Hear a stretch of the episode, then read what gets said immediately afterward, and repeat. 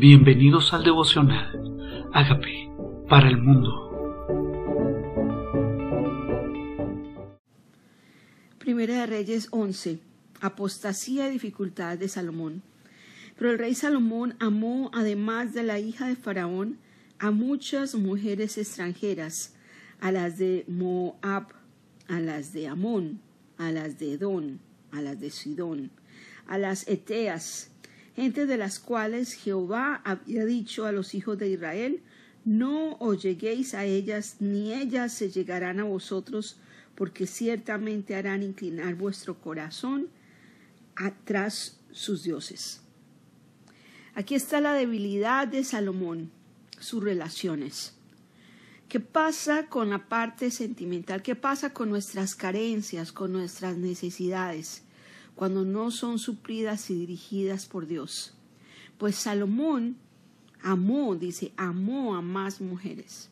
Y ese amor por estas mujeres iba a ser por caída, porque el Señor mismo dijo, no, no te unes a ellas, no te llegues a ellas ni ellas a ti. ¿Por qué? La razón es sus dioses.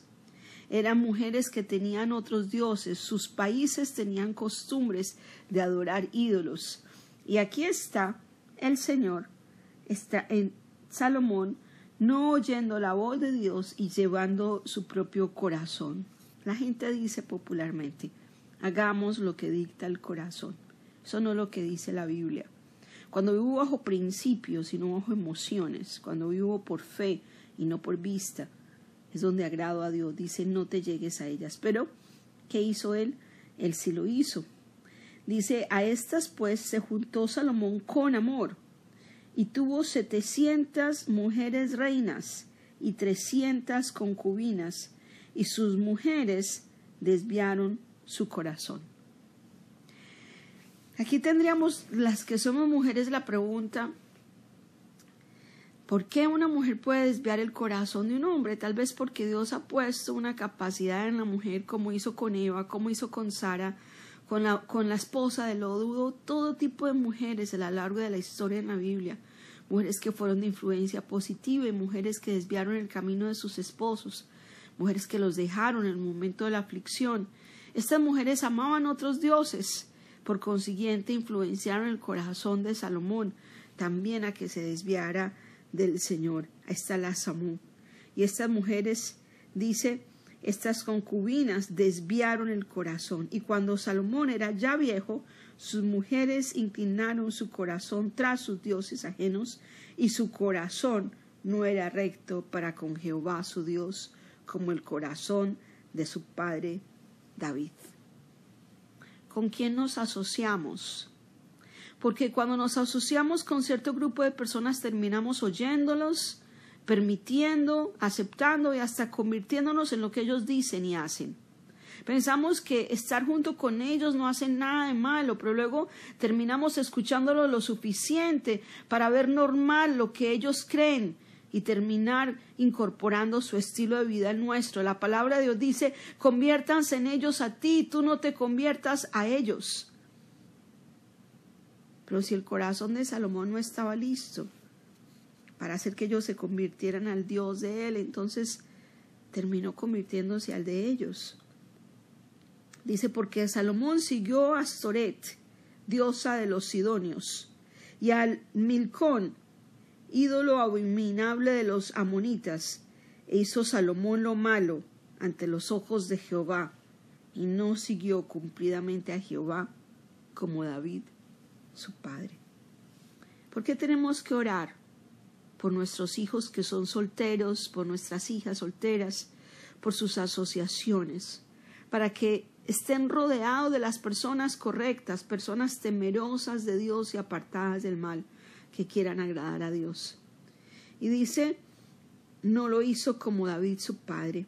Entonces edificó Salomón un lugar alto a Quemos, ídolo abominable de Moab, en el monte que está al frente de Jerusalén, y a Moloch, ido abominable de los hijos de Amón.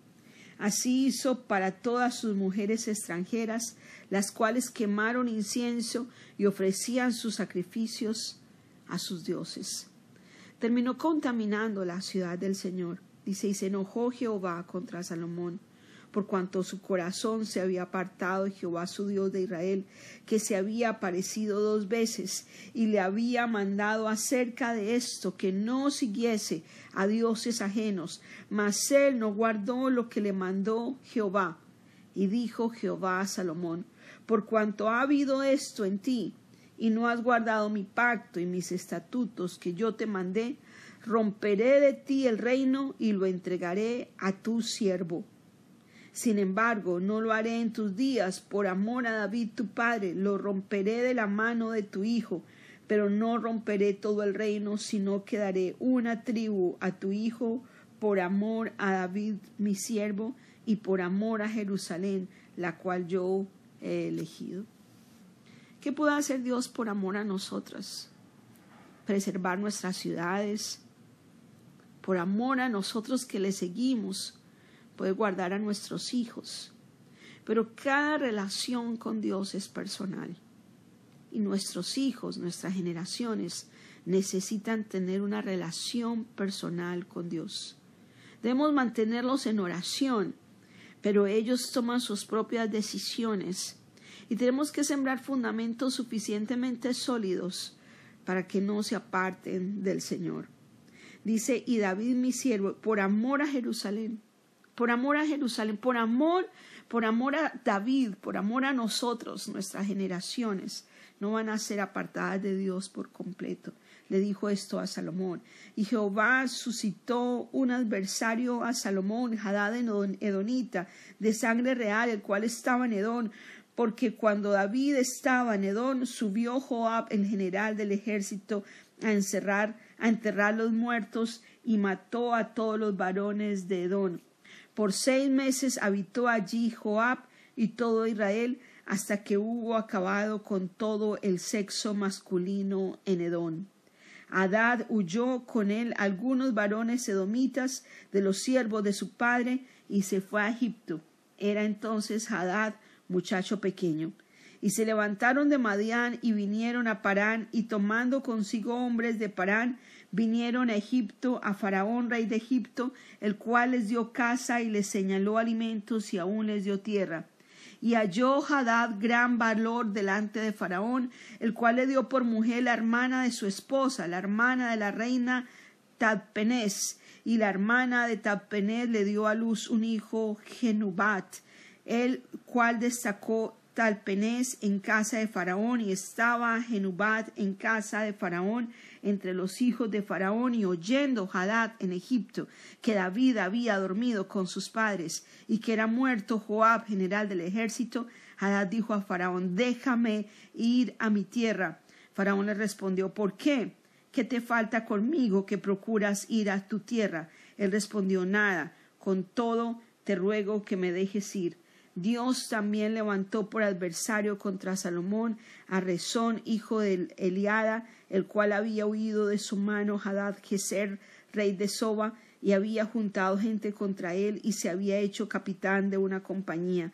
Cuando David deshizo a los de Soba, después fueron a Damasco y habitaron allí y le hicieron rey en Damasco.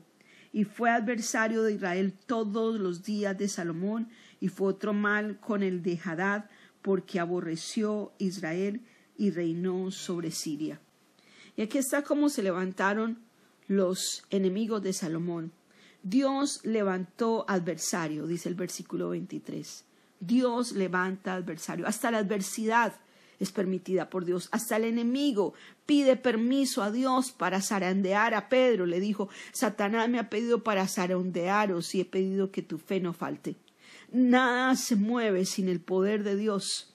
Y Dios levanta adversario a causa de Salomón que se volvió a ídolos y no a Dios. Levanta adversarios en contra de Salomón, personas que estaban dormidos en sus resentimientos, se despiertan para volver en, en contra de Salomón a causa de su pecado. La adversidad vino a causa del pecado de Salomón. Dios no mandó adversidad porque sí, la mandó porque estaba disgustado con un hijo que había sido sabio, que se le había aparecido dos veces, que lo había bendecido, que le había dado sabiduría, que lo había prosperado y se volvió a, los ídolos, se convirtió en los dioses de a quienes amaba. Mucho cuidado con nuestros afectos. Mucho cuidado con a quien inclinamos nuestro corazón y nuestro oído. Porque el que se, firme, mire que no caiga. Nuestro corazón tiene que ser un corazón dócil, sostenido de la mano de Dios, humillado delante de su presencia, para guardar nuestro corazón de no desviarnos de en pos de nuestro Dios porque Salomón hizo que se levantaran enemigos, no solamente en contra de él, sino de su pueblo. Había ya un pueblo que estaba vulnerable, expuesto a enemigos que se levantaron, y Dios ya había dado a Jerusalén y a Israel paz por todas partes. Ahora se levantaron adversarios. Dice, estos hombres llegaron a reinar en Siria, en Damasco, personas que se levantaron a ser reyes en países vecinos desde Israel hasta hoy y siguen siendo adversarios de Israel. Dice también Joroboán, hijo de Nabat, Efrateo, de Sereda, siervo de Salomón, cuya madre se llamaba Serúa, la cual era viuda, alzó su mano contra el rey. ¿Quién? Un siervo, un siervo de Salomón.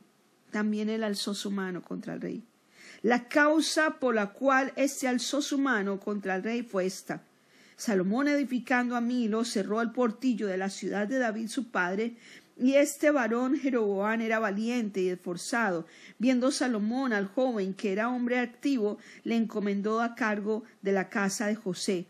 Aconteció pues que en aquel tiempo que saliendo Jeroboán de Jerusalén le encontró en el camino el profeta Agías Silonita, y éste estaba cubierto con una capa nueva, y estaban ellos dos solos en el campo. Y tomando Agías la copa nueva que tenía sobre sí, la rompió en doce pedazos, y dijo a Jeroboán Toma para ti los diez pedazos, porque así dice Jehová Dios de Israel, y aquí que yo rompo el reino en la mano de Salomón y a ti te daré diez tribus, y él tendrá una tribu por amor a David mi siervo, y por amor a Jerusalén ciudad que yo he elegido de todas las tribus de Israel, por cuanto me ha dejado y han adorado a Astoret, diosa de los Sidonios, a Chemos, dios de Moab, a Moloc, dios de los hijos de Amón, y no han andado en mis caminos para hacerlo recto delante de mis ojos y mis estatutos y mis decretos, como hizo David su padre. Ya había dicho el Señor que se le iba a entregar el reino a su siervo. Y aquí este siervo, visitado por un profeta, Dios le dice que diez tribus iban a ser entregados a él. Diez tribus a un siervo. Él solo le iba a corresponder una tribu. Dice, pero no quitaré nada del reino de sus manos, sino que lo retendré por rey todos los días de su vida por amor a David mi siervo, el cual yo elegí, y quien guardó mis mandamientos y mis estatutos. Pero quitaré el reino de la mano de su hijo, y lo daré a ti, las diez tribus, y a su hijo daré una tribu para que mi siervo David tenga lámpara todos los días delante de mí en Jerusalén, ciudad que yo me elegí para poner en ella mi nombre. Dios usa de misericordia todo menos Jerusalén, porque es mi tierra, es mi ciudad elegida. Todo menos la descendencia, le daré una tribu por amor a David, mi hijo, a Jerusalén. Esa es la tribu de Judá, la que permanece hasta hoy, los judíos que permanecen hasta hoy de la tribu, de las doce tribus. Y a su hijo daré una tribu por amor a David. ¿Qué puede hacer Dios por amor a nosotros? Por amor a su pacto, por cumplir sus promesas. Dice Jerusalén, la ciudad que elegí para poner mi nombre. El nombre de Dios está ahí, su presencia está en ese lugar. Yo pues te tomaré a ti y tú reinarás en todas las cosas que deseare tu alma y serás rey sobre Israel. Y si prestares oído a todas las cosas que te mandare, y anduvieres en mis caminos e hicieres en lo recto delante de mis ojos, guardando mis estatutos y mis mandamientos, como hizo David mi siervo, yo estaré contigo y te edificaré casa firme, como la edificé David, y yo te entregaré a Israel. Otra vez David y Judá se dividían. Otra vez Israel pertenecían diez tribus y Judá una sola tribu. Pero ¿cuál era la característica, el requisito? Una vez más, Dios hace un siervo rey hace a un siervo rey. Si, ¿Cuál es el requisito? Si prestas oído a todas las cosas que te mando. Si andas en mis caminos, hoy Dios nos habla, no importa la posición, no importa el pasado, no importa si eres hijo de sierva, no importa, pero si prestas oído a mi voz, Dios te exalta, Dios te bendice, Dios te honra más te da más. Si eres obedeces a los estatutos como hizo David mi siervo, ya no era David su padre, pero era David su siervo. Si nosotros seguimos las mismas instrucciones, hay bendición. No importa si no seamos de genealogía de Israel, no importa si nuestros padres no creyeron, no importa si venimos de una familia que no conocía a Dios, si hoy obedecemos el nombre del Señor, guardando sus estatutos, Él estará conmigo. Dile, Dios estará conmigo. Mi casa será firme a mis generaciones, como lo hice con David y yo te entregaré a Israel, y yo afligiré la descendencia de David a causa de esto, mas no para siempre. Por esto Salomón procuró matar a Jeroboán, pero Jeroboán se levantó y huyó a Egipto, a Sicac, rey de Egipto, y estuvo en Egipto hasta la muerte de Salomón. Salomón procuró matarlo. Se parece a cuando Dios unge a David y el rey Saúl quería matarlo y le tocó ir, huir a David y estar en el desierto, porque ya sabía que Dios tenía otro rey. El corazón es fácil de desviarse, por eso nos toca estar cada día en su presencia. Qué bueno es que tú no nos sueltas. Tu palabra dice San Juan 10:30, mis ovejas oyen mi voz, yo las conozco, ellas me siguen y yo les doy vida eterna y no perecerán jamás y nadie las arrebatará de la mano de mi Padre. Hoy te pedimos, Padre, que no nos sueltes. Gracias porque tus promesas son sí, amén. Los demás hechos de Salomón y todo lo que hizo y su sabiduría no está escrito en el libro de los hechos de Salomón. Los días que Salomón reinó en Jerusalén sobre todo Israel fueron cuarenta años, y durmió Salomón con sus padres, y fue sepultado en la ciudad de su padre David, y reinó en su lugar Roboán, su hijo. Entonces van a reinar, Roboán va a reinar Jerusalén, o sea, Judá, y Jeroboán, siervo, que está, está escondido en Egipto, va a dirigir las diez tribus llamadas Israel. ¿Te has puesto a pensar que Dios tenía planes originales de bendición? que el plan de Dios no era dividir su reino, que el plan de Dios era bendecir a la descendencia de David, pero Salomón se desvió en su corazón. Y podríamos pensar, ay Dios, ¿por qué permitió que me pasara esto? No, tenemos que examinar nuestro corazón y pensar, ¿Qué pasó que Dios permitió esto? Y tenemos que evaluar en nuestro corazón si nuestro corazón es recto para con Dios. Porque no fue que Dios mandó disciplina, se fue el resultado de la desobediencia de Salomón. Se inclinó a Dios es ajeno. Soy Padre, queremos pedirte que guarde nuestro corazón de adorar a algo más que a ti de honrar algo más que a ti, de servir algo más que a ti, de que nuestro corazón se desvíe tras la obra de nuestras manos, sino que nuestro corazón, Señor, se desvíe tras las asociaciones que hacemos. Guarda nuestro corazón, a nuestro oído sensible a tu voz, danos discernimiento para entender que vino de ti, que no viene de ti, que la idolatría es pecado, que adorar a otro Dios no te agrada, que seamos rectos para contigo, porque nadie puede servir a dos señores amar a uno y menospreciar al otro. Nadie puede servir a Dios y a las riquezas. Nadie puede servir a Dios y amar más otra cosa que no sea Dios. Hoy te reconocemos.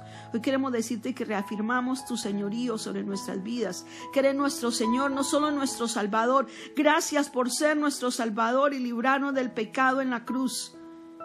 Pero también hoy te invitamos como nuestro Señor, como nuestro único Rey, como nuestro único Dios, como nuestro único Salvador, como nuestra única provisión. Y guárdanos, guárdanos del mal y no nos dejes caer en tentación, porque tuyo es el reino, el poder y la gloria por todos los siglos. Amén.